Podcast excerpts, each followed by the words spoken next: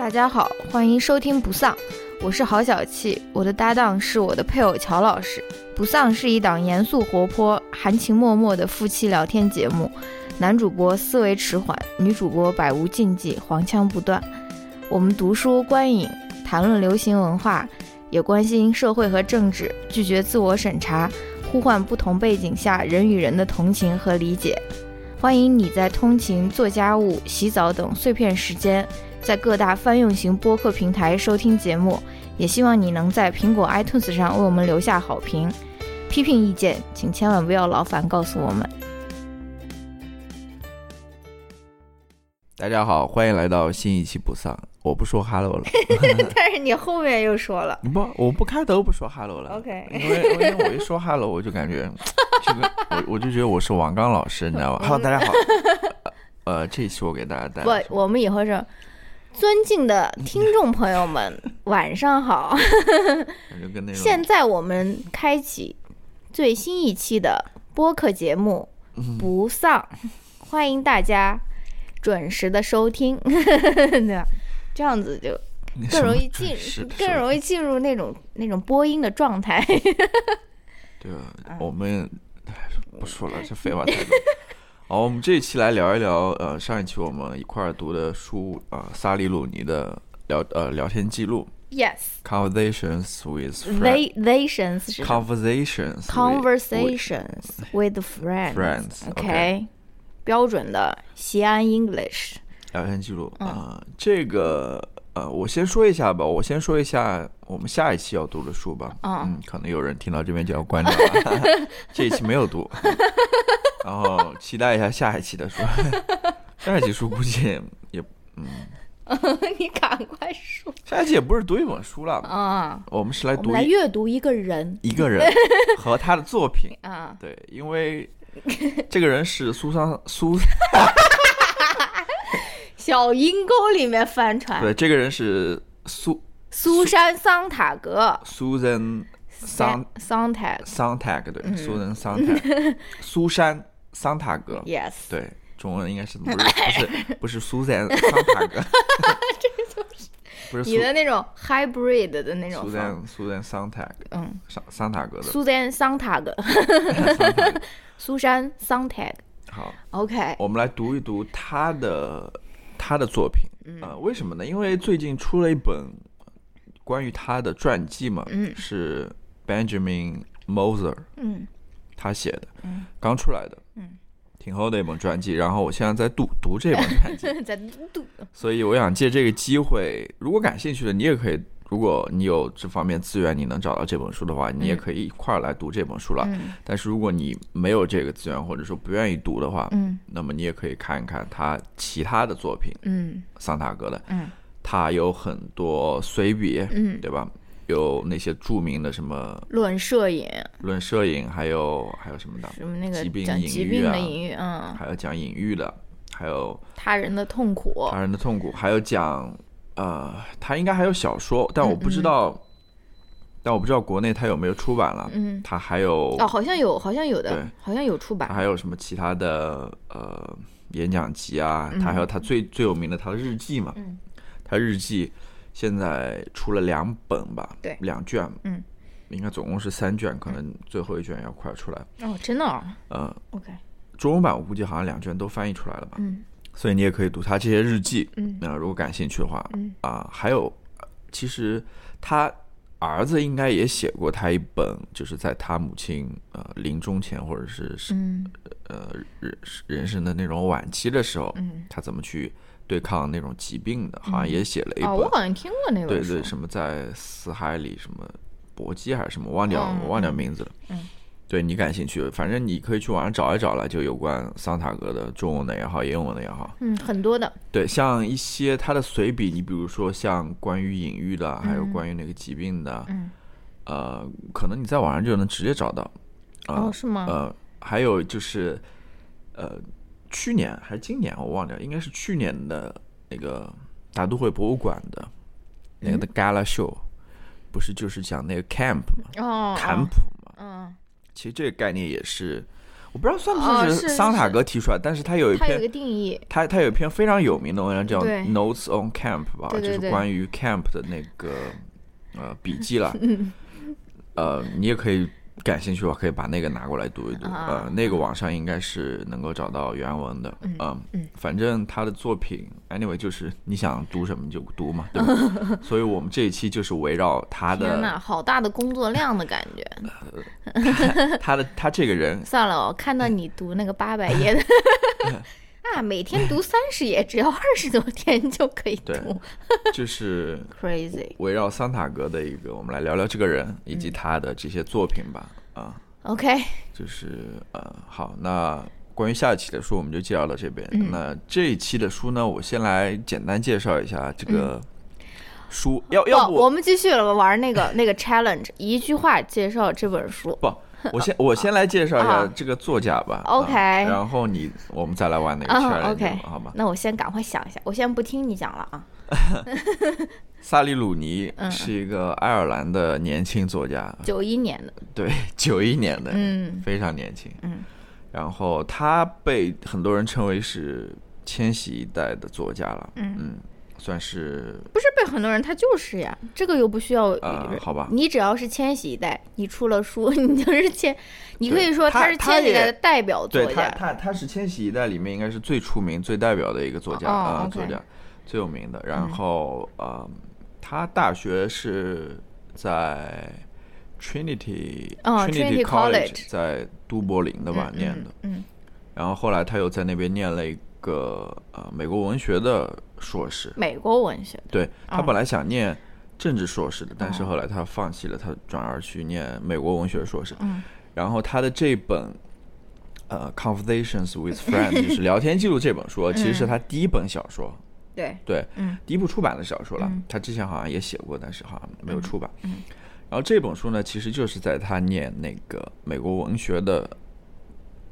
那硕士的时候写的对，硕士时候写的，啊，呃，然后二零一七年出版的吧。嗯他二零一八年又出版了他的第二部小说，叫《Normal People》。嗯这部小说应该还没有中文版吧？我不知道，我估计可应该能会会出中文版。嗯反正《聊天记录》这部分已经有啊、呃中文版。嗯然后他反正很有名嘛，他两部 小说都拿了很多奖，具体我也不知道拿，反正获奖很多了。啊然后啊无论是在，尤其是在那种评论界，嗯大家对他的评价还是挺高的。嗯大家都说，像《纽约客》好像说他是什么千禧一代最优秀的作家，或者什么，嗯反正呃，整个文学界也好，或者网络上面嗯对于他作品的讨论其实挺多的。嗯呃，所以怎么说呢？就这也是我们要想聊一聊他的一个原因吧，就是嗯他为什么这么火，对吧？嗯他他的书到底怎么样？然后，那我们先来说一说这本书吧。啊，不要玩那个了吗？人说啊你，你先来你一句话来。我先来的话，我就给你提供了思路和线索了。那我来不就我给你提供思路？好，我来吧。你说，两位年轻人 Francis and Bobby 对于一对中年夫妇生活的介入和纠缠。yes，好吧，好吧，啊，我不知道了，我我觉得还可以，还可以了，你来。讲。我也不知道该怎么，我我我我可能用一句话，嗯，没有办法说 像上一期那样很好的。那我就来说说一说吧，我也不知道算不算一句话。嗯，就是 Francis 他的，我也不知道。Francis 他的我也不知道啊，What is that？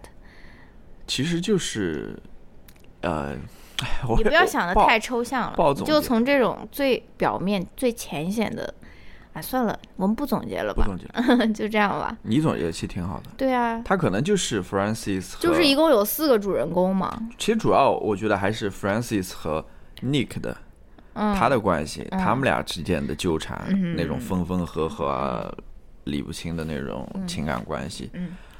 就是那先跟大家介绍一下，又因为又因为这个 Francis 其实他之前是跟 Bobby 好的，嗯对吧？嗯然后那个 Nick 是跟那个 Melissa 好的，嗯所以这有相应的延伸出嗯。其他的呃关系出来。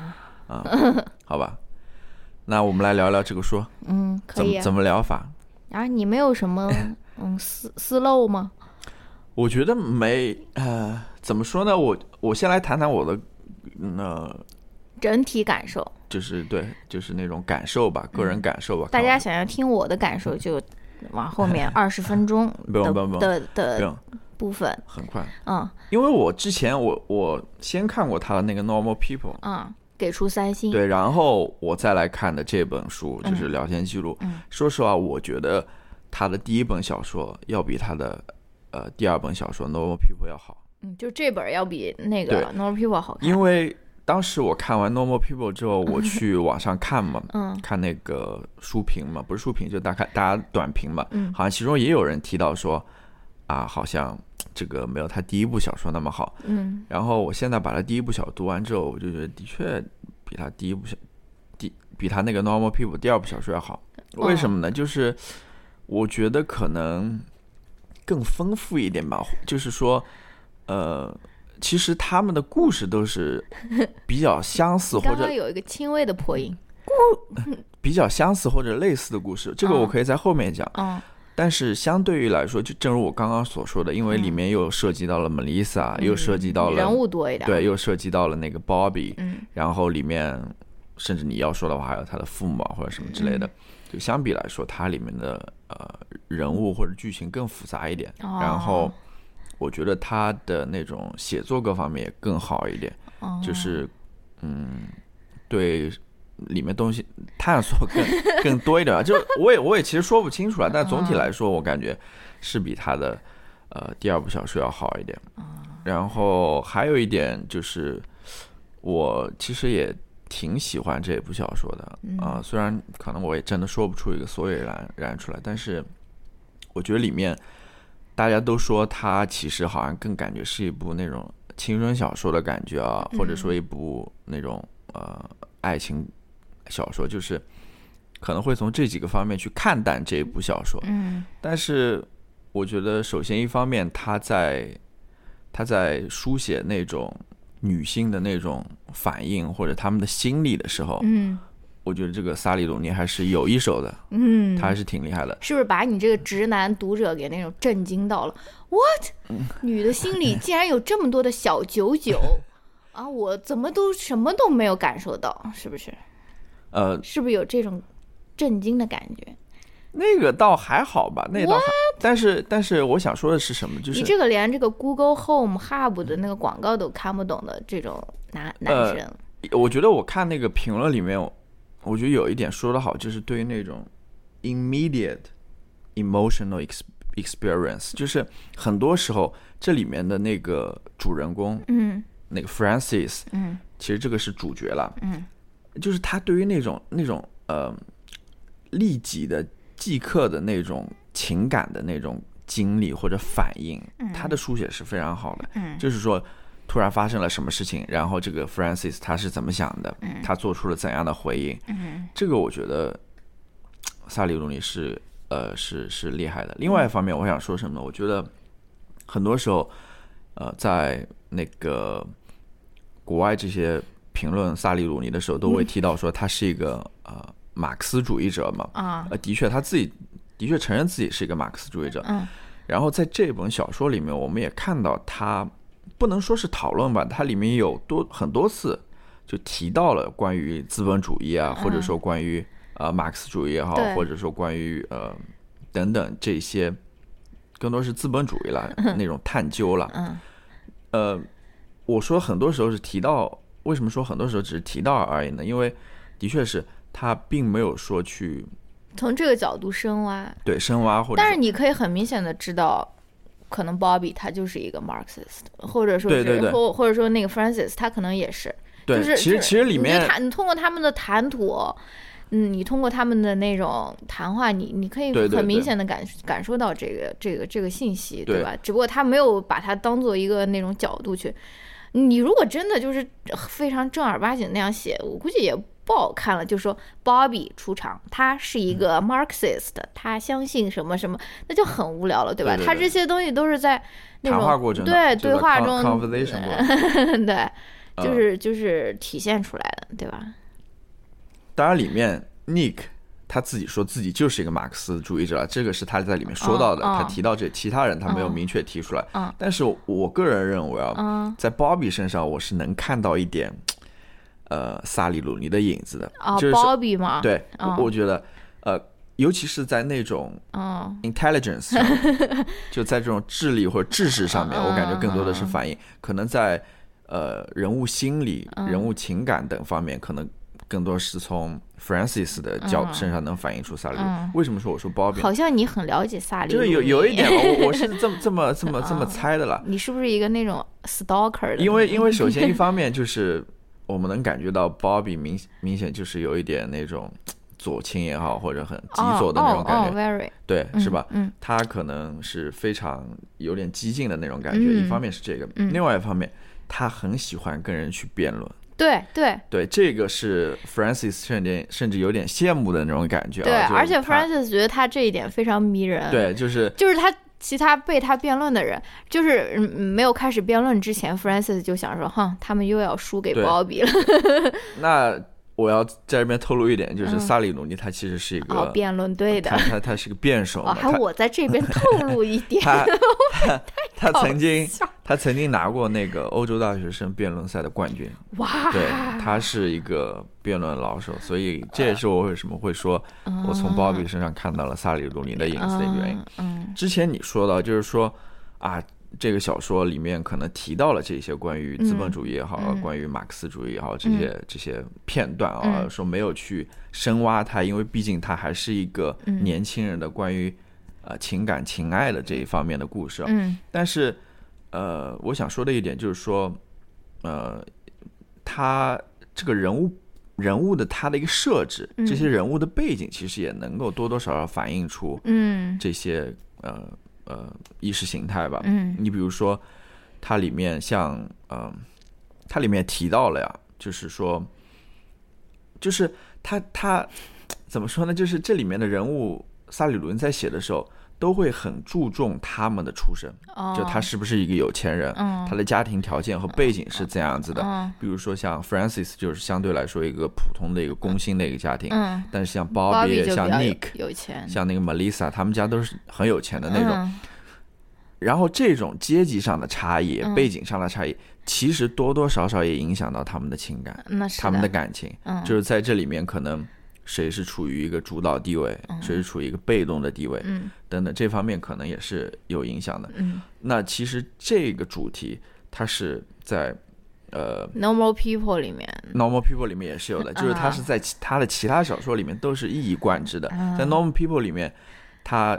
那个女主角她是一个有钱人的家庭，嗯，然后男主角是一个工薪家庭那种，甚至是呃，还不是中产家庭，就是中低下阶层的那种，因为他妈妈是给那个女主角他们家做佣人的那种感觉，然后，但他们俩人在感情上面有发展起来，你知道吗？这个听上去是一个很有意思的故事，对，就是呃，这种背景上面的差异，其实影响到他们。后面的那种感情的发展，呃，其实这个是有有的。这个就是说，说到呃，说到马克思主义这一点吧，我想我想补充的，引申了很多。那要不你来谈一谈？我感觉我们还没有，就说是万一有那种没有读过这本书的朋友，他们还不知道这本书讲的是什么，我们都没有讲一讲这个故事。刚刚不是一句话？不是，那那个很，他们你来，你来吧。就是 Bobby 和 Francis 是。大学生对很年轻，Francis 应该就二十出头吧。然后 Melissa 和叫什么 Nick，他们是一对中年，也不是中年了，Nick 也就三十三岁，三十三岁，然后就是三三十多岁的一对夫妇吧。然后，嗯，Nick 应该是一个演员，然后 Melissa 是一个作家。然后 Bobby 和 Francis 都是女孩子，但是他们两个曾经约会过。就是可能高中毕业还是在高中的时候约会过，但他们现在分手了，但还是好朋友。他们有一次受邀去 Melissa 他们家玩，然后呢，就因此那个 Francis 就是这个作者的这个第一视角的这个人物，就跟 Melissa 的老公 Nick 产生了一段嗯纠缠不清的一段婚外情，对吧？大概就是这个故事。嗯，那你来。谈一谈你的感受啊。我的感受，小喇叭，现在我的感受，嗯，我其实读到最后，就是我读到中间的时候啊，我感觉有点读不动了，嗯，就是好像。就是那个，就是形容腾格尔唱那个那个张韶涵的歌一样，就是什么行驶在大草原上面的一个车，但是轮子是方的嘛，我就有点那种感觉。我就，哎呀，推不动了，怎么每一次就是都是读的差不多的那种感觉，就是分分合合，然后又在那边一边一个女的在那那个 f r a n c i s 又在那边做什么妖，然后又又怎么又又又和好，然后又。我就感觉有点哎推不动啊，带不动的感觉。然后，但是读到最后，我就觉得，嗯，还不错。就是嗯，读到结尾，我我我我我我我还是感觉挺喜欢的吧。然后，可能是因为我读到了那一封 Melissa 的那封 email，对吧？那封 email 巨长，就是 Melissa 发给 Francis 的，就说是发现她发现她跟她老公在出轨嘛，然后她就发给了 Francis 一封 email。哇！我读完，我就在那个，我就我脑海里面就出现了两个词，you bitch，就是哇，太厉害了！这种这种遣词造句啊，就这种不经意的分享一个事实，但是我又能把你深深的刺痛。对，就是我我刚刚又呃重新看了一遍，我没看，我看了前面一点，就是我发现他前面至少我看了前面了，他是在那边批评 Nick，对，说他是怎样一个呃。sub submissive 的一个一个，他是 pathologically submissive，就是病态的一个被动一个被动的一个人，对吧？但是他虽然在那边批评你，其实也是在指着你，对，也是在批评你。对，Francis，你这个人其实也不怎么样，能看上这种人，意思就是说，呃，你也是挺悲哀的。说实话，就是就是这么厉害的那种。对他，就我来我来为大家。然后他里面还说到一句，就是说。呃，他有为自己辩解一一句话，我觉得那句话我也标注出来，我觉得挺好的，就是说，呃，难道因为我犯过错，然后我跟别人睡过觉，然后我就，呃，叫什么？不配拥有我的感受吗？我不配去愤怒吗？我不会对这些东西表达我的不满吗？等等，这个也是挺厉害。到到到最后也有一个很厉害的，就是就是那个 Francis，他打电话给 Melissa，也是到最后了。然后他问他说：“你为什么要把我那封我那篇文章的事情告诉 Bobby？因为他写了 Bobby，但他没有告诉 Bobby 嘛。Bobby 就很生气。然后那个 Melissa 马上就说：我不知道我为什么这样做。我你为什么睡我的老公？就是。” I don't know, Francis. Why why did you sleep with my husband? 哇，就是那个，我就觉得哇，太厉害了啊！我来为大家分享一点这种非常那种 beachy 的这种 email 啊。他在那边说说，呃，就说我我我为什么给你写这封 email？是因为我不相信 Nick 会跟你就说直说我我我想说的这些事情，因为他就是一个非常被动的，非常那种。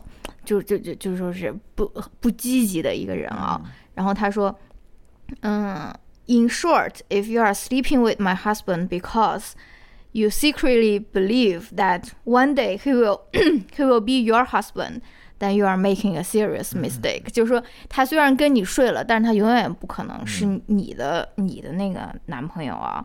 然后他还又在那边说，后面又是更厉害的，什么？他说，嗯。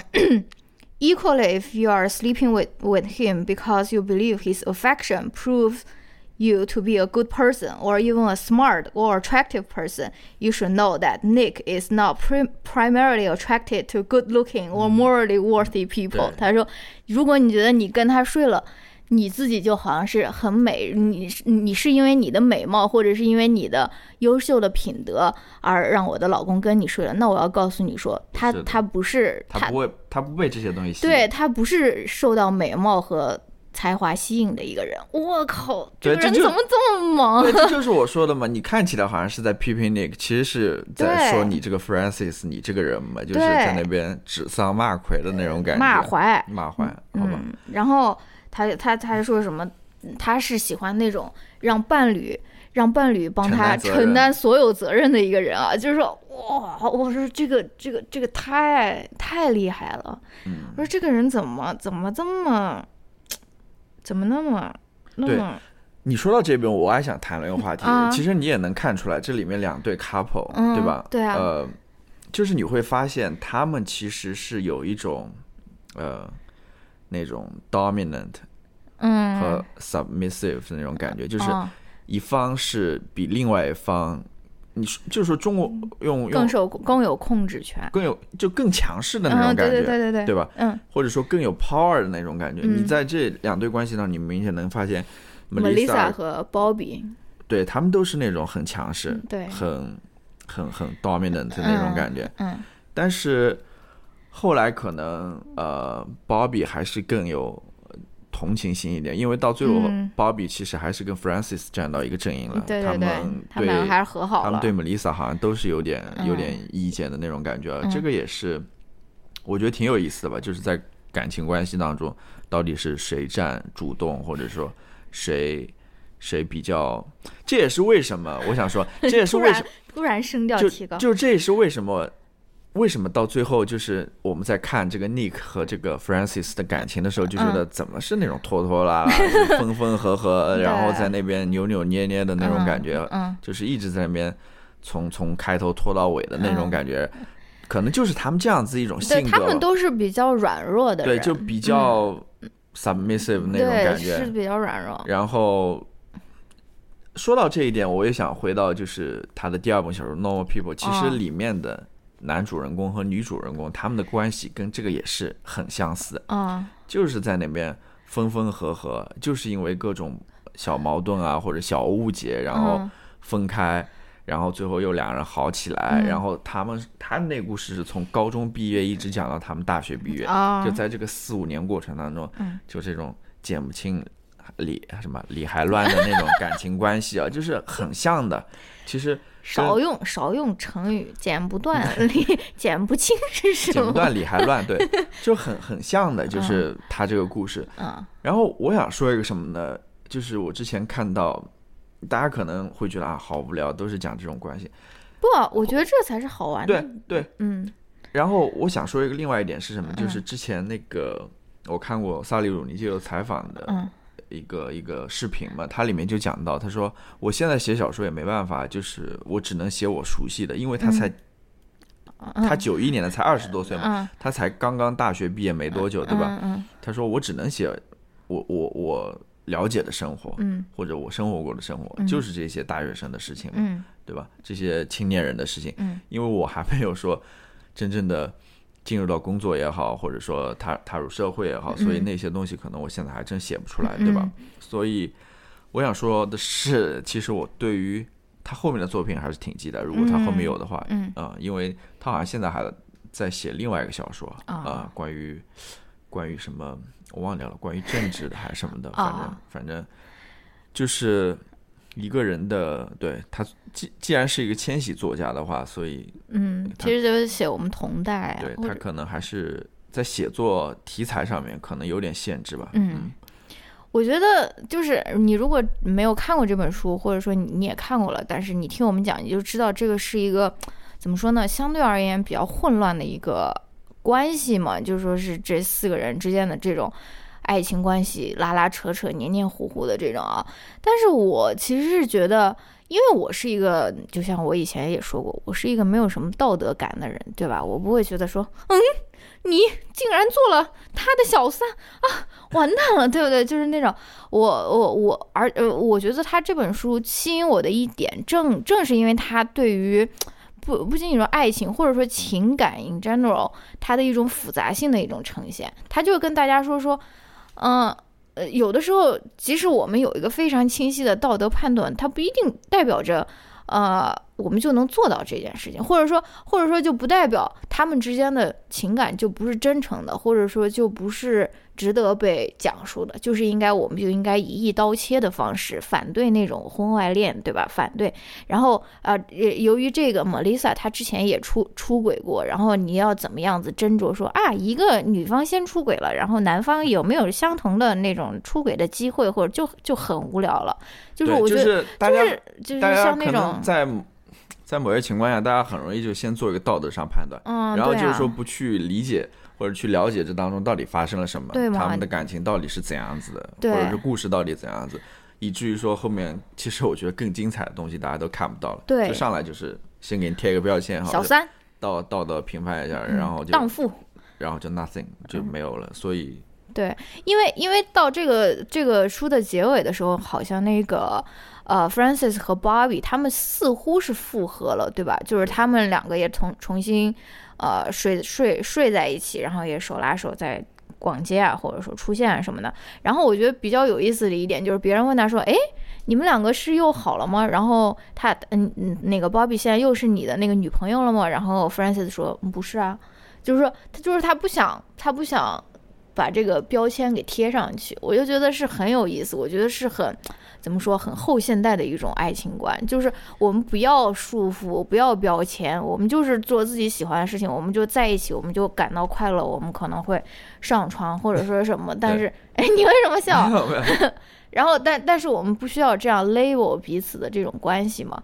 然后他最后跟 Bobby 求和的时候，然后我觉得他发的那封 email 也有一一句话特别有意思，他说：“嗯，我和你的关系也是由于。”你和 Melissa，你和 Nick，你和你你的童年时期自己的关系共同塑造的，对吧？就是说，我和呃，就这个这个不仅仅是在讲 Francis 和 Bobby 的关系，对吧？每一个人和任何另外一个人的关系都是一样的，对吧？我和你的关系并不仅仅是我们两个个体，而是在这个在这个关系网中，你跟其他人的关系和你跟你童年自己的关系，或者说是甚至说你跟你未来。对自己想象的这种关系，都是交织在一起的啊！其实就是我们，你就是很容易，就是也不是说很容易，就是我们很倾向于会给一段关系贴上一个标签，说啊，这个是我的朋友，这个是我的闺蜜，或者说这个是我的伴侣，或者说什么。但是，呃，对吧？我是觉得有的时候这种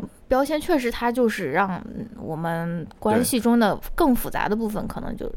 丢流失掉了，对吧？就是对，就像就像以前啊，乔老师跟我说过一个最让我那种 mind blown 的东西，就是我们我们很容易就就就相信一句话，就说嗯，亲情是无条件的，对吧？是血缘的，所以是血缘的纽带，它跟其他的感情都是不一样的，对吧？亲情就是无条件的爱，或者说是你即使怎么怎么了，你的父母也不会也不会就是停止爱你，或者说什么，但其实。也不是这样的，就像你跟我说，亲情也是需要经营的，对吧？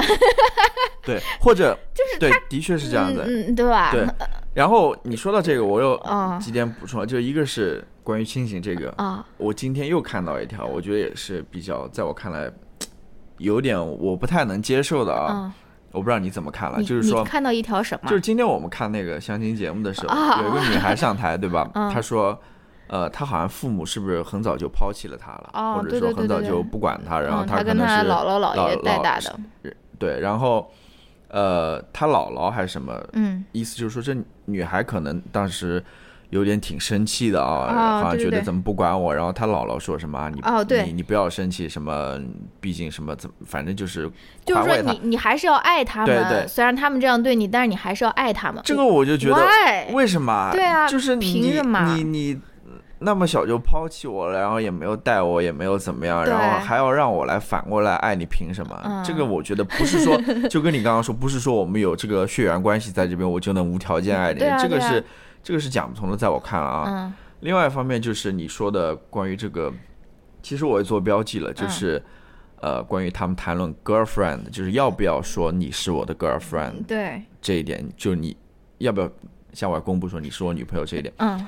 他里面就说到，就是他说不要嘛，因为像无论是女朋友也好，或者说老婆也好，或者是闺蜜也好，等等这些词，他其实无形当中就给你限制住了。就是说，对对对，就是说这个 girlfriend，他可能他所代表的那种文化的那种呃宽容度也好，或者说它文化的那种，他这边是要叫的是 cultural dynamic，嗯，他只有这么宽广，他。无形当中就限制了你，就是怎么去去去定义你们这一段关系吧，对吧？嗯，因为可能呃，在你还没有想清楚之前，你你你们这段关系就已经被这个词汇所定义住了，死死的定住了。对，嗯，比如说呃，这这也是我之前跟你讲过那个吉亚他的那本书里面说到嘛，就是说他非常讨厌 “wife” 这个词，就是他有点说不出口，嗯，就。可能很多我我们之前也听说过有人就是不愿意，比如说两口子，两 就比如说呃，partner 就是两口子之间，对吧？去称呼彼此是丈夫啊，或者妻子啊，或者说怎么样啊？啊，I don't care。就是基亚他的意思就是说，他是另外一个意思，他就觉得说，妻子或者 wife 这个词，他就觉得承担了太多那种呃不幸或者辛苦或者那种，就是他所想象出来那种形象都是那种勤勤劳劳、勤勤恳恳，然后在那边。呃，把孩子耕耘，对，把孩子拉扯大然后在家里做家务啊，然后做各种各样的事情，然后特别劳累，特别操劳，然后呃还要去呃外面可能还有一份工作啊，或者什么，就是感觉 second shift，对，就他他也不希望自己被这样子一种形象所定义住吧，就是就跟我们刚刚说的那个什么来着，忘掉了。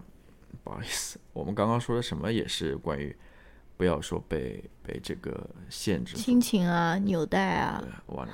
嗯，好，不讲了。呃，我其实还想说一点，我也忘掉。你刚刚啊，怪我喽！你自己不记牢一点。你刚刚说的就是哦，对，就是你刚刚说的，就是呃，莫莉呃，不是莫莉萨，是那个 Francis，他在跟谁，反正就谈论。他跟他的关系不仅仅只是他跟他的关系，嗯，还涉及到他跟 Nick，他跟 Melissa，他甚至跟他的呃 childhood 对，就是儿童时期的经验或者经历相关，就是所有这些才造成了他这个人或造就了他这个人。这个其实就是非常社会学或者说非常非常 symbolic interaction，对，就是说你这个人。不仅仅就是你自己，你是这个社会关系的一个总和嘛？这里面我想讲什么呢？就是我思考的一个问题，可能跟这书没什么关系啊，那就不要讲。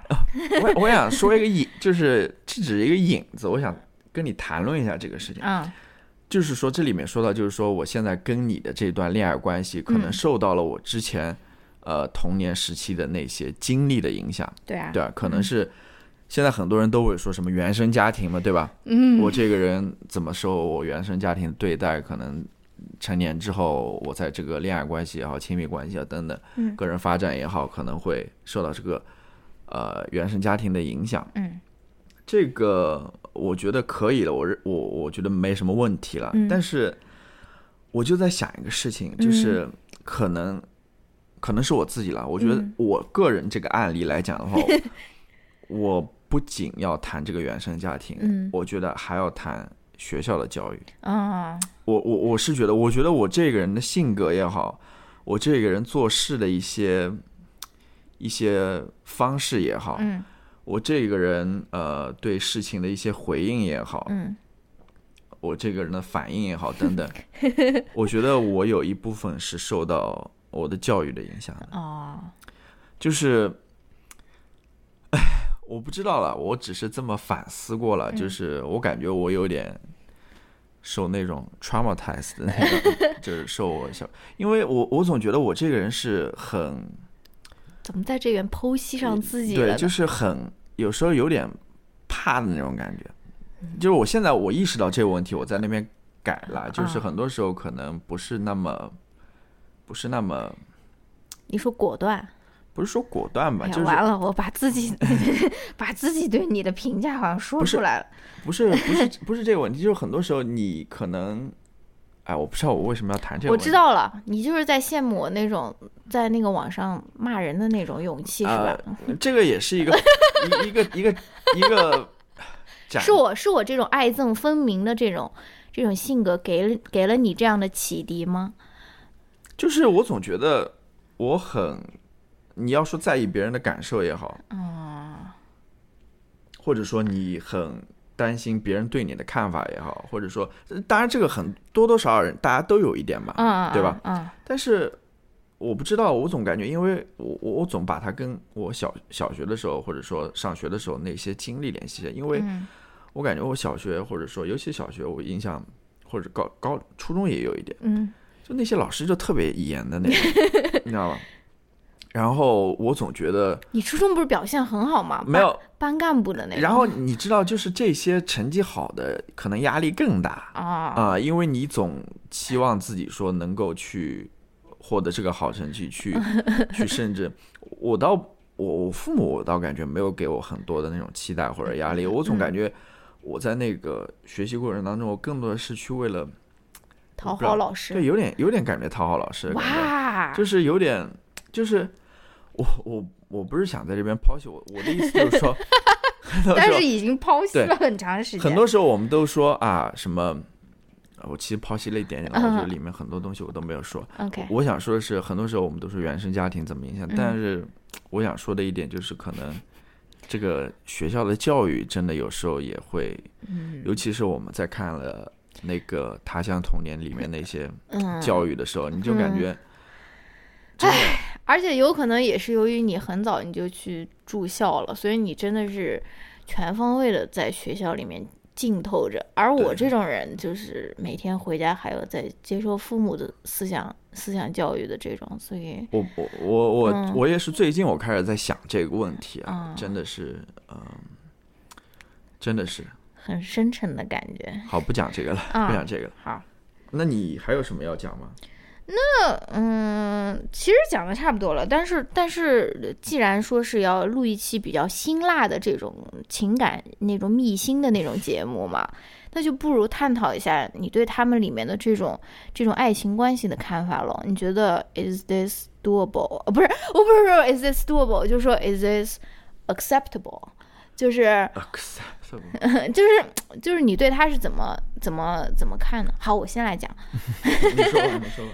就是就是我们我我我们很多人会倾向于认为这种一夫一妻制的这种婚姻制度，或者说这种 exclusive 的这种伴侣制度是自然的，你知道吗？我们很我们对于很多其实是呃非自然的事情，它的一种 justification 就是一种叫什么？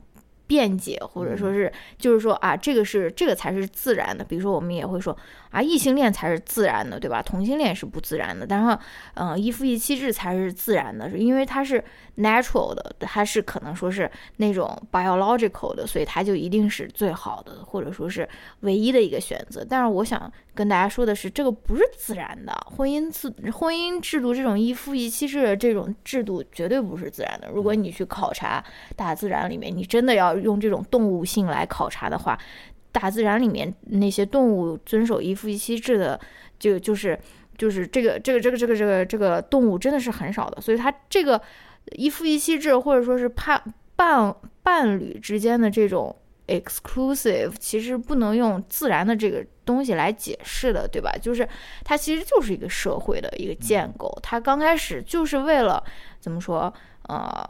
维护或者说是 secure 怎么说啊？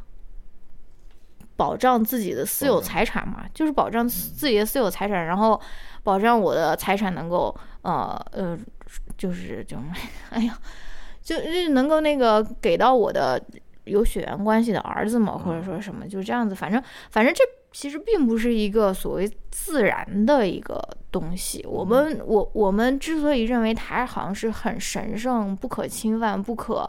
不可以被怀疑的。其实我们有很多的时候的这种想法，可能也是没有那么准确的，对吧？就是呃，婚姻制度，或者是尤其这种一夫一妻制的这种这种婚姻制度，其实并不是一个自然，或者说是我们完全遵从生物性的一个产物。然后我曾经在那个 Netflix 上面看过一个，就说是。呃，也是 Vox 他的那个 Explain 里面，他们有他有解说过那种一夫多妻制，或者说有现在有些很多伴侣他们都在实行这种 open open relationship 或者 open marriage 嘛，就是一定是要在双方都知情的基础上，他们进行过一个这样的这进行过一个这种。呃，非常开放、非常坦诚的一个讨论之后，双方共同做出的这个决定，嗯，就是说我们好，现在开始实行这种，呃，开放式婚姻或者开放式关系。然后我觉得它里面有一个人说的很对，他说你因为这个婚姻制度本身它是只允许一夫一妻制，而啊而就说是不接受开放性行为，或者觉得开放性行为的人都是比如说垃圾，这个其实是你。呃，服从于这个制度，而不是说服从于爱本身，对吧？就是说，因为很多人打着爱的名义说啊，因为我爱我老婆，所以我跟她一夫一妻制，我跟她就是永远都是这种从一而终，或者说是单一配偶的这个关系。但你如果呃，但其实你是在维护的不是爱，而是这个制度，对吧？这个这个这个就是我当时的一个怎么说，嗯，一个什么开窍的一个时候，就说哦，原来是这样子。其实其实，嗯，我也读过有研究说，其实有这种开放性行为的这个这个这个伴侣，如果他们呃有些他们那个那个那个叫什么婚姻的质量或者说关系的质量，其实是。会更好的就是比那个，比如说单一配偶啊，或者说是那种 exclusive relationship，可能要更高一点，因为他们他们起码他们有有有勇气去跟彼此坦诚这件事情。我觉得这可能就是很多人的婚姻里面他所缺少的或者没有的，对吧？是是。你在那边啊，摸摸索索在那边不注意听我？没有，我听了，我在这边听了，就是其实关于这个我也没有。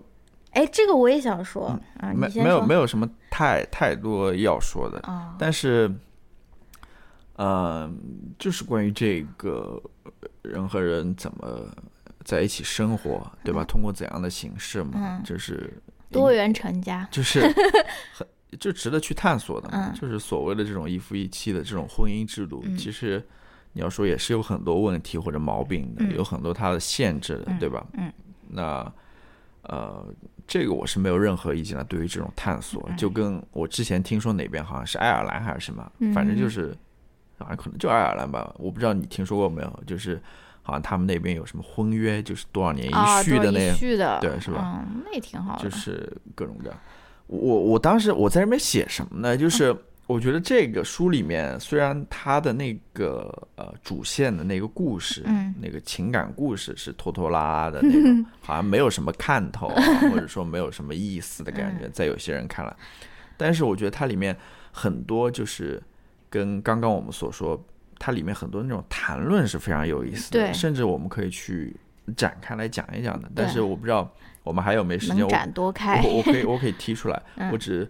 想说里面很多谈论是有有有意思的，嗯，就比如说我们刚刚所谈论到关于呃，我跟你的恋爱关系，其实不仅仅只是我们之间的关系，还涉及到其他的人，或者说你其他的呃过去的经验啊，或者经历啊，或者什么之类的。嗯，我当时做下标记的一些还包括什么呢？我觉得有些是有意思的，有些是值得去呃进一步谈论的了。比如说他说到有一。我不知道具体是在哪个情节上。他说，呃，他觉得一个喜欢叶芝的人，叶芝应该是爱尔兰的一个诗人嘛。他说，如果说一个喜欢，他觉得一个喜欢叶芝人是是不懂得那种呃那种人与人之间的亲密关系的。是 Francis，他到之后他又在 Tinder 上面跟另外一个男孩哦，对对，睡觉。对那个男孩说，好像男孩说啊，我喜欢叶芝。对，嗯，他好像就觉得这种人是，我不知道，我没有读过叶芝的作品，我不知道叶芝到底。叶芝最有名的是不是就是那个什么？当你老了，躺在火炉边的。可能吧，不是躺在火炉边。我不知道，可能。哦，可能就是那种很受到中国人推崇的一个浪漫主义诗人啊。嗯嗯。呃，还有一点，这个是我不太理解的。当时他说：“他说，在资本主义这种情况之下，你要呃喜欢一个人，就代表你要喜欢所有人。”对，这个也是我有点疑问的，因为 Francis 他到后面跟 Nick 短暂分手了以后，他就有去过教堂嘛？对，他就去过教堂，他他他就感觉到，他虽然他虽然没有说信教或者受洗，但是他有感觉到怎么说一种力量啊，或者什么也好啊，就是我也觉得很很很纳闷，就是说你好像在资本主义社会中，你如果想要爱一个人，你就要像耶稣一样，你要像你要你要。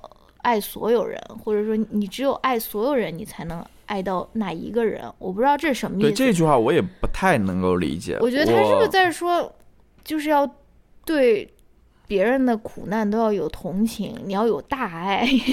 就是我，我可能是这么理解的，就是说你在资本主义社会，你可能很多事物都有一个衡量，或者说以一个。资本主义的这样一个眼光或者态度去衡量，嗯，比如说你这个出身啊，你这个家庭背景啊，你这个工作啊，你的收入啊等等这一方面，你可能就跟我们这种。谈恋爱的时候都会说，或者说要结婚的时候都会说啊，你有什么工作？然后所谓的门当户对嘛，对吧？就是说彩礼多少钱？对，就是说 如钻戒送了没有？他可能意思我也不知道，可能说这样子行不通吧？可能要摒除这些，呃，所有这些资本主义的这种眼光、这种标准，嗯，要去，I don't know。下一个啊，下一个就是他，他也关也是关于资本主义了，就里面 Bobby 还是谁，反正提到了一句，就是说。其实，呃，现在我们现代人的这些精神疾病，嗯，很多时候可能就是由于资本主义这个制度引起的。哦，这个我同意。对，嗯，这个他只是在里面提到了，嗯，但是这个话题的话，或者这个议题的话，其实是是很多人都讨论过的。嗯，就是大家都，我之前在另外一本书上也看到，就是也说到这个问题，就是说现在资本主义这套这套。工作或者生活的这个节奏，嗯，这种很容易让人就是产生焦虑啊、焦虑啊等等这各种各样的。所以现在大家都要 mindfulness，都要 meditation，那那就是要要要，就其实也是一个产物嘛。对，或者说你现在这种所谓 mindfulness 又做成一个产业，又变成资本主义当中 一环，又没有逃脱的这种感觉。然后它里面还提到一个是 Francis 的，他说他。Believe in small jobs，就是他觉得那种呃呃抚养自己的小孩啊，或者说去菜市场买菜啊，或者说去去在家里打扫卫生啊等等，他他是喜欢这种工作的，就是说他觉得这种工作才是有意义、有价值的，有那个 value 的。嗯，可能这里面多多少少也有一些资本主义的影子在里面吧。就是说，到底什么是有价值的，什么是有意义的？嗯，是说呃。能够说，就是 能够赚更多的钱的，我知道是有意义的吗？还是说这些不能给你带来收入，难道它就是没有价值、没有意义吗？还是说，就是说我们关于这些东西，我们也是要用资本主义这套眼光去看待吗？这个也是对吧？对。然后下一个，还有一个就是它里面说到，就是关于这个人好不好，niceness，嗯呃，niceness，嗯，就是你这个人 niceness 怎么翻译？友好友善。啊，你这个人对，或者说就是那种和事佬，或者就是不不爱惹事，呃，就是 You're nice，就是说你，就是可能很多他的嗯，他的意思就是说，很多时候我对你好，嗯，我对你态度友好，很多时候其实是跟，并不仅仅只是跟对你好，它里面也有一个 power，有这个权力的这层意义在里面，就是说。它里面没有说到底谁更有权利，或者谁更没有权利肯定是 nice 的人更有权利啊。对，但但有的时候你对你就会想说，哎，你要去奉承一个人的呀，对吧？你要去奉承，对他好，对他呃拍马屁等等。嗯，这个时候你明显就权处于那个权力的下游嘛，对吧？但很多时候，有的时候可能是对于对方的一种怜悯，对吧？对于对方的一种。甚至有一点看不起的那种态度。嗯，不，我觉得这个这个这个的意思啊，我觉得他是在说，就是 Francis 跟 Bobby 比起来，他明显就是一个老好人的那种感觉，他的性格不是那么有棱角的，对吧？我们之所我我们很多时候都会认为说，啊，你是一个那种。呃，锋芒毕露的人，所以你才在一段关系里面更有权利，或者说什么更占上游。但我觉得他这个就是在讲说，嗯，这个应该是 Bobby 在说 Francis 对吧？就是说，你其实有的时候你一直是那么 nice，然后你你你你这个其实也是另外一种权利，就是你可能让别人会觉得很愧疚，或者说是或者说是呃对不起你，就是你看看上去你像是一个很柔弱，就是一个小白兔一样，没有什么任何的。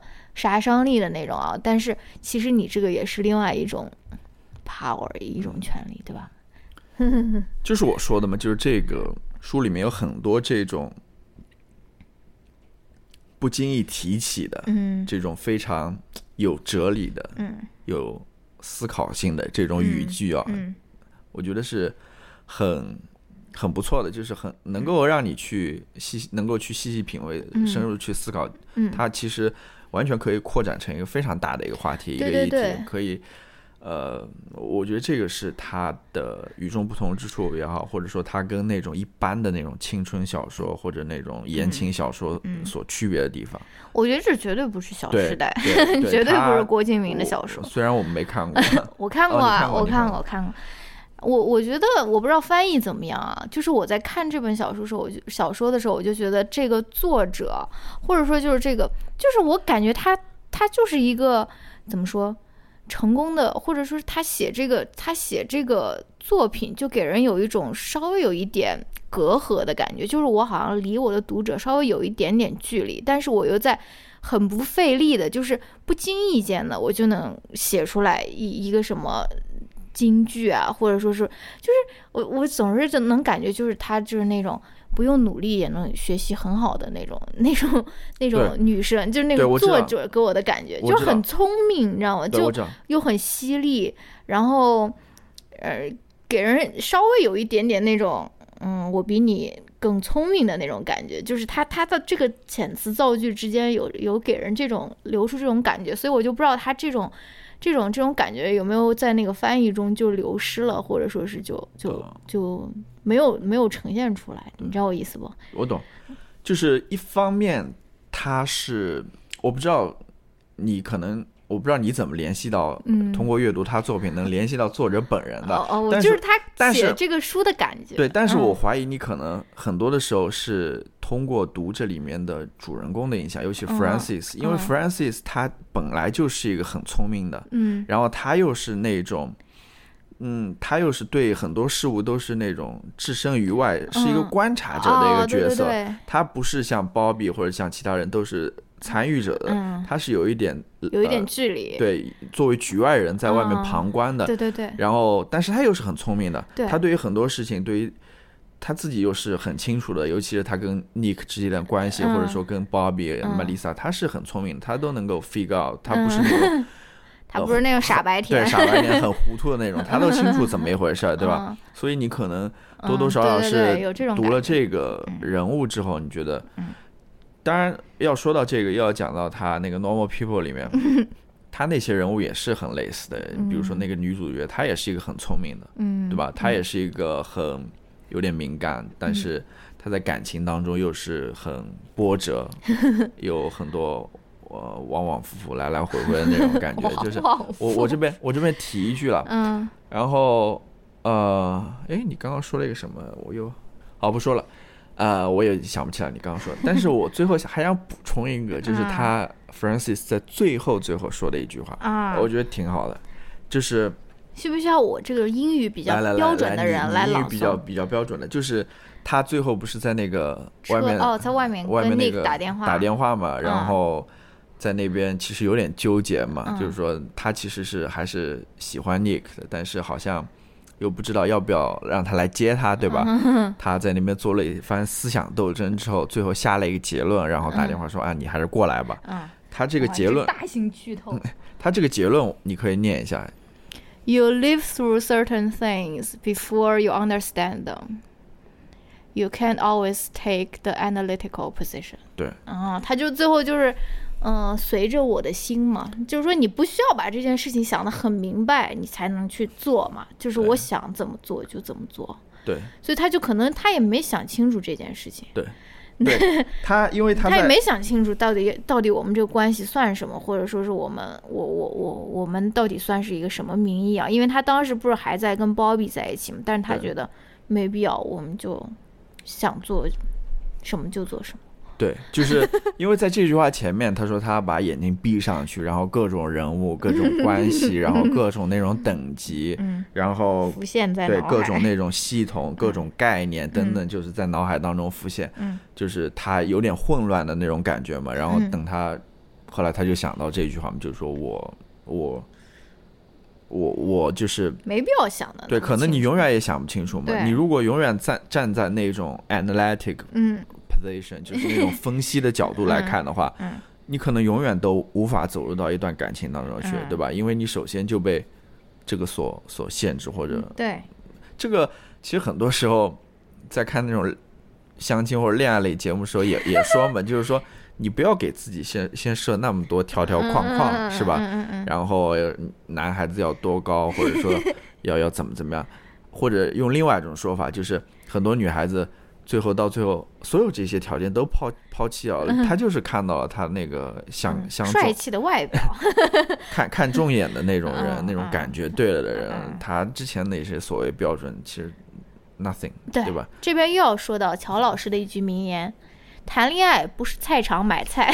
我不知道我 你是说过的好吗？不是说什么挑这个挑那个，好吧？对吧？OK，好，我觉得总结一下吧，就是。还不错吧，这个呃，还是推荐大家去看。对，推荐大家去。推荐大家看原版，因为原版也很好读。对，没有什么。要说到好读的话，我其实觉得那个《Normal People》更好读。哦，嗯，他他感觉我当时，至少我当时看的时候，比这个看的快多了，因为他那里面的故事就是挺挺吸引人的。这里面要说到一点啊，又加又又又说到一点，就是它里面的那种。就是我觉得萨利鲁尼真的是行的，就是行的，他是厉害的，就是在写那种男女之间的那种感情，嗯，那种情爱的时候，嗯，那种就是缠缠绵绵，就是那种 剪不清理不断的那种那种状态的时候，他是很厉害的。又是剪不清，我觉得是很，我觉得是很厉害的啊，就是那种无论是情感上面的也好，或者肉体上面的也好，这种关系啊。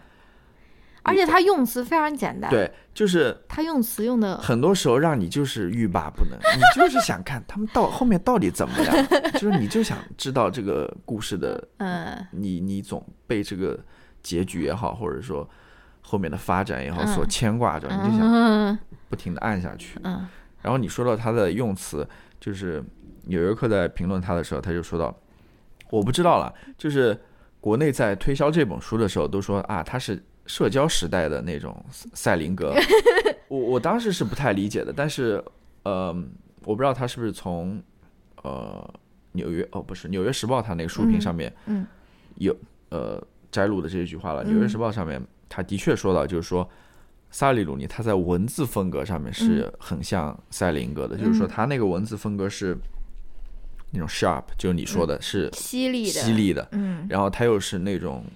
对话很多，对话很多，它是那种对话体的那种形式，然后它又是那种不经修饰的哦，就是你所说，它那个用词是非常简单的，但是它又是很犀利的，这个是它的，至少它在英文对吧？写作，我不知道翻译的时候能不能翻译出这种感觉来了，这个也是一个挑战，所以呃，对，就是谈论到他的那种写作文字风格，或者呃。写作风格的时候提到这一点，嗯，当然我我想说什么呢？我又想说了，就翻译不是一件很容易的事情，就是说很很你要把它翻译好的话，的确挺难的，嗯。那我们就谈到这边吧，嗯，我们来来回答问题。先回答问题，呃，要不先推荐吧？啊，你有什么推荐的？我其实没有什么特别要推荐的，你就推荐 Normal People 吧，如果大家想看的话。我我推荐 Normal People，然后我也推荐你们去。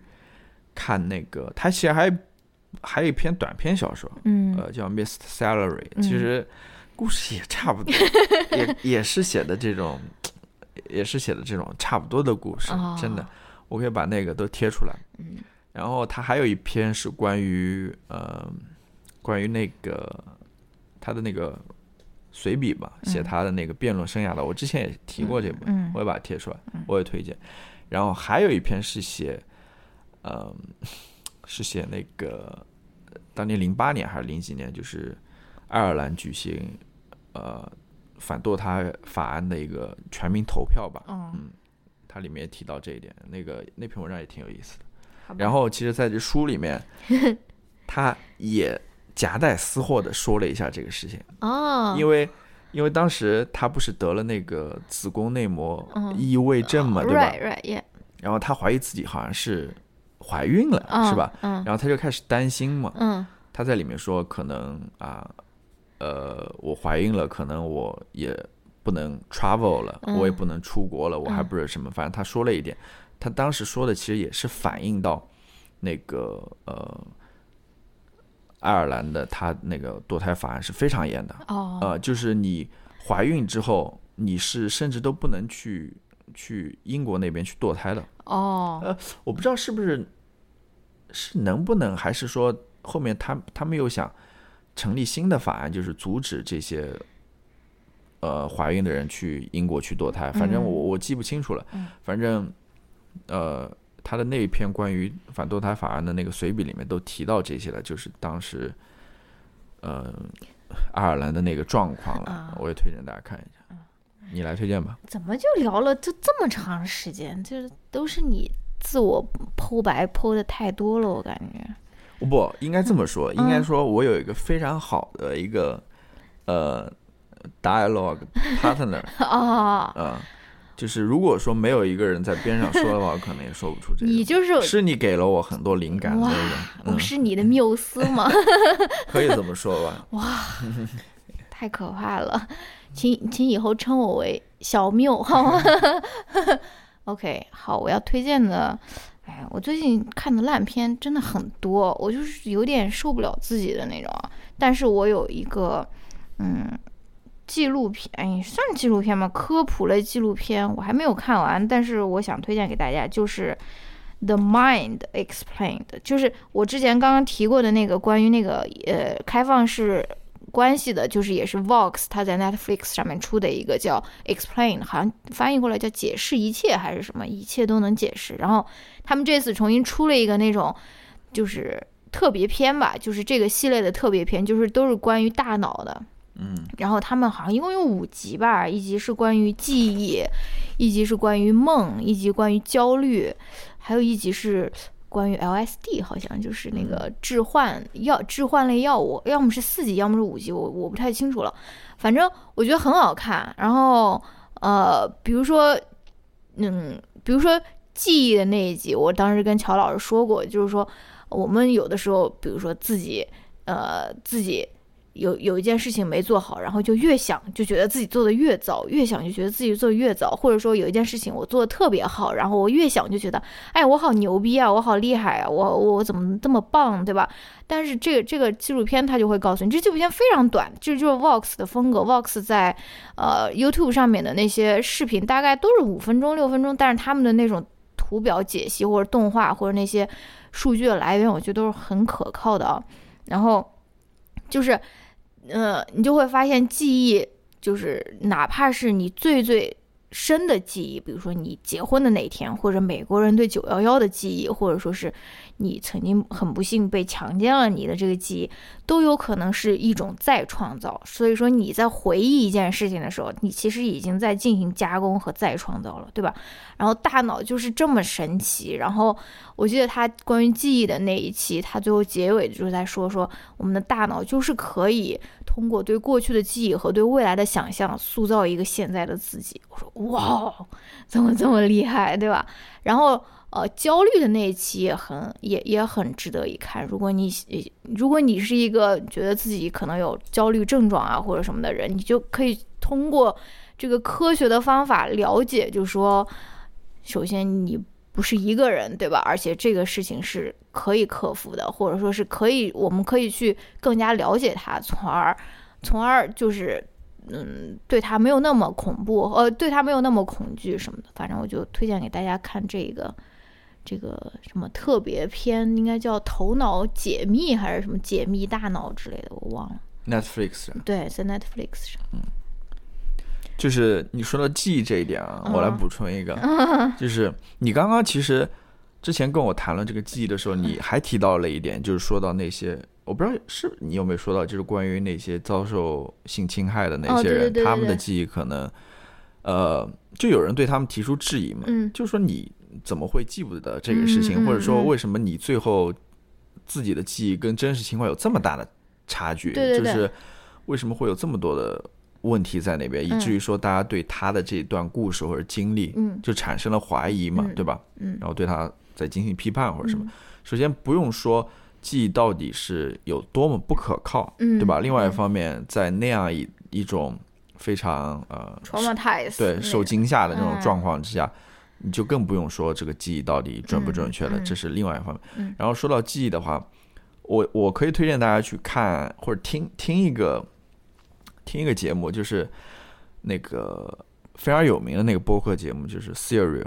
哦。呃，它的第一季，嗯，是讲的那个一个成年案子嘛，嗯，大概是发生在九几年的吧，反正很久之前的一个案子。嗯。然后。成年。啊。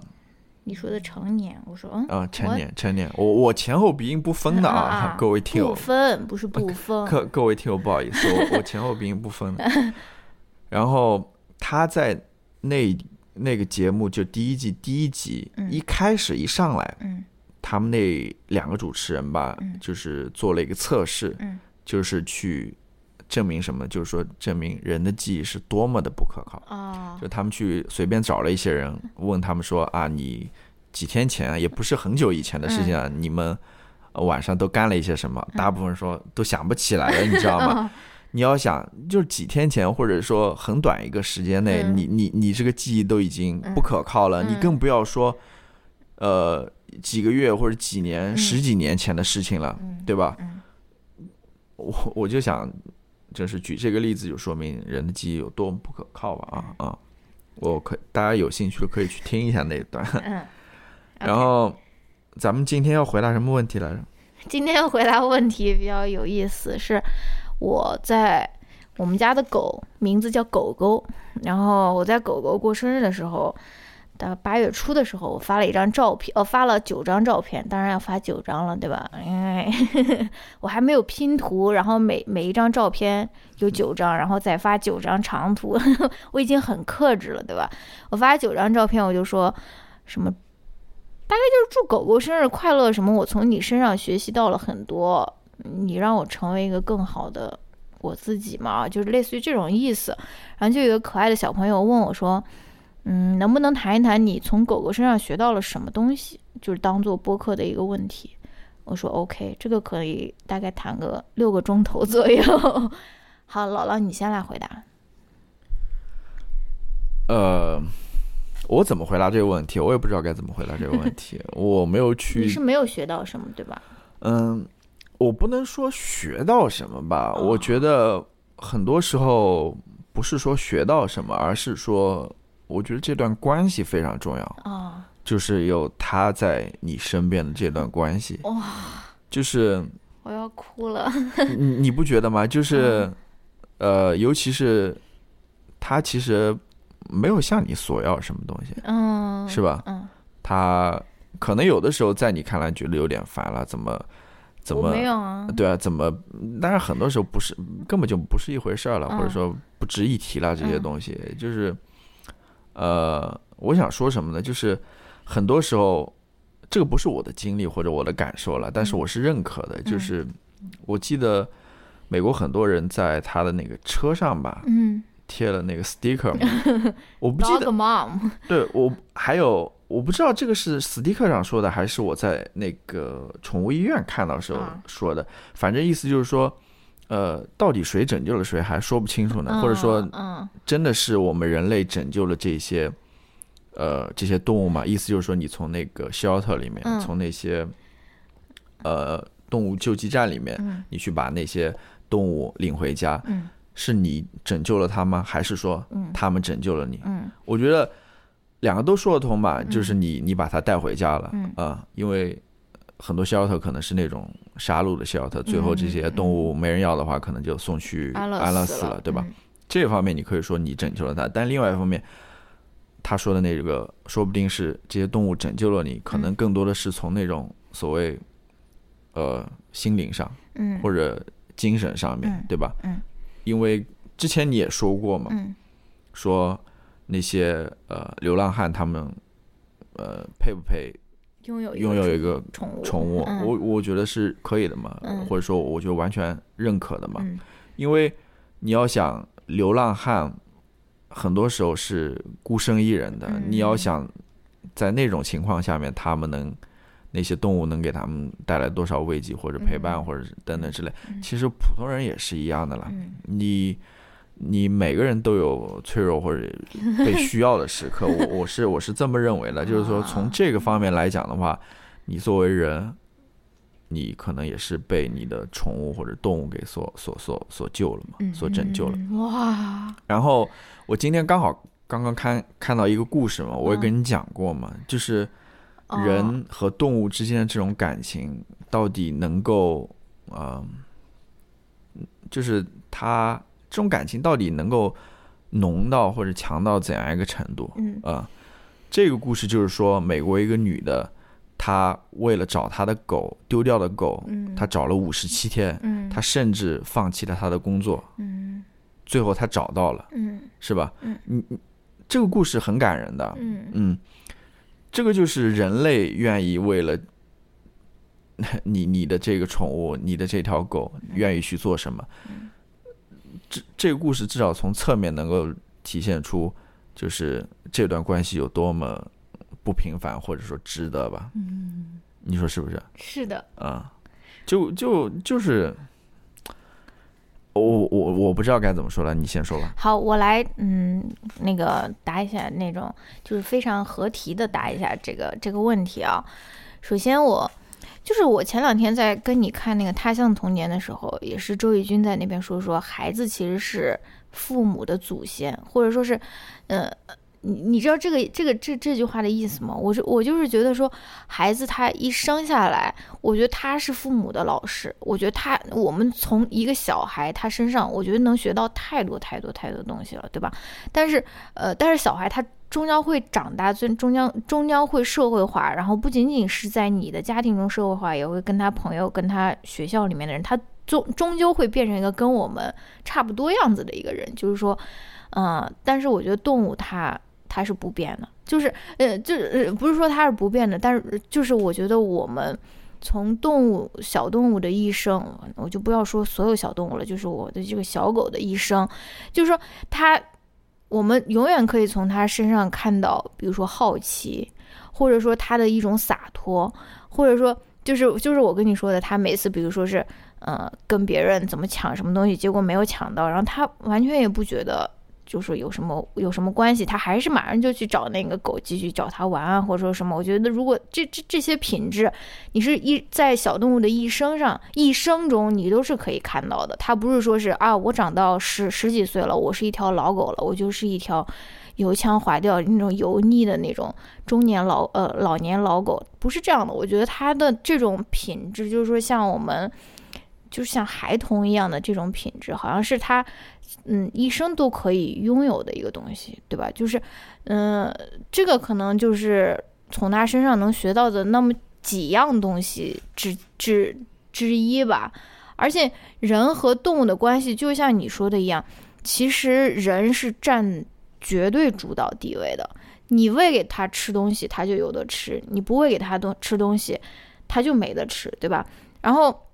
你从跟动物的这个关系上，你你你可以怎么说？我我觉得你可以就说是唤醒自己对于，嗯，弱势。对于弱者的一种同情，就是说，你虽然在这个物质方面，在这种呃食物的给予方面，你你你跟你的宠宠物之间，你是占据绝对的主导地位。我想给你吃就给你吃，我甚至我想打你就打你，我想把你遗弃我就把你遗弃，我想。把你杀了，我就把你杀了，对吧？就是，呃，当然美国有这种宠物虐待法了，但是国内就没有了。就是你在无论在任何方面，你都是对于它是一种碾压式的一种优势。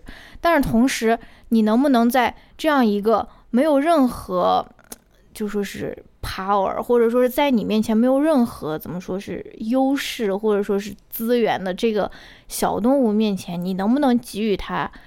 嗯，同样的不求回报的那种爱和同情心，就是我觉得这是很很重要的。我觉得，我觉得甚至是对于一个社会来说也是很重要的一种。大家，我希望有更多人能够拥有的这种品质，就是通过，呃，通过建立这种跟动物或者跟自己宠物之间的亲密关系，从而。上升到，比如说是我对弱者的一个同情，或者我对他的一种关爱和帮助，对吧？哎，其他的更多的，我就太多了，就是说说说说说不完了。狗狗教给我的事情，我可以再补充一点。蔡康永的一本书，我可以再补充一点，就是刚刚我可能没有那些狗狗，我我可能没有说那么具体的，就是说他到底教给了我什么，但是我又想起来一个，嗯，就是我刚刚更多的可能说是，呃。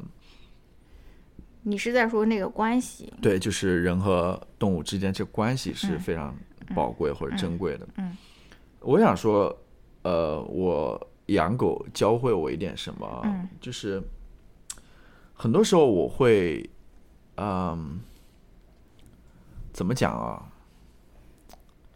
呃，这也可能是一个个人，就是不一定说你从狗身上不是怎么讲，就是我我我我我就我就这么说吧，就很多时候我可能对我的狗是有点不耐烦的，嗯，因为它真的有的时候，呃，怎么说呢，就是比如说现在，不是他出去遛的时候真的是很麻烦的，就是他他会在那边闻那个。草啊，那种气味啊，在那边闻很长时间，就不肯走的那种。就有的时候你会不耐烦，就你说赶快走，赶快走。但是有的时候我就会反思自己，就是说。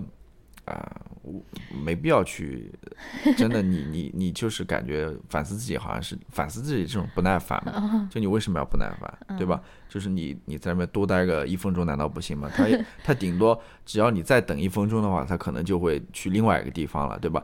或者说你出去遛狗，你本来说比如说要遛遛二十分钟，你最后遛成三十分钟，或者你让他多遛会儿，就就。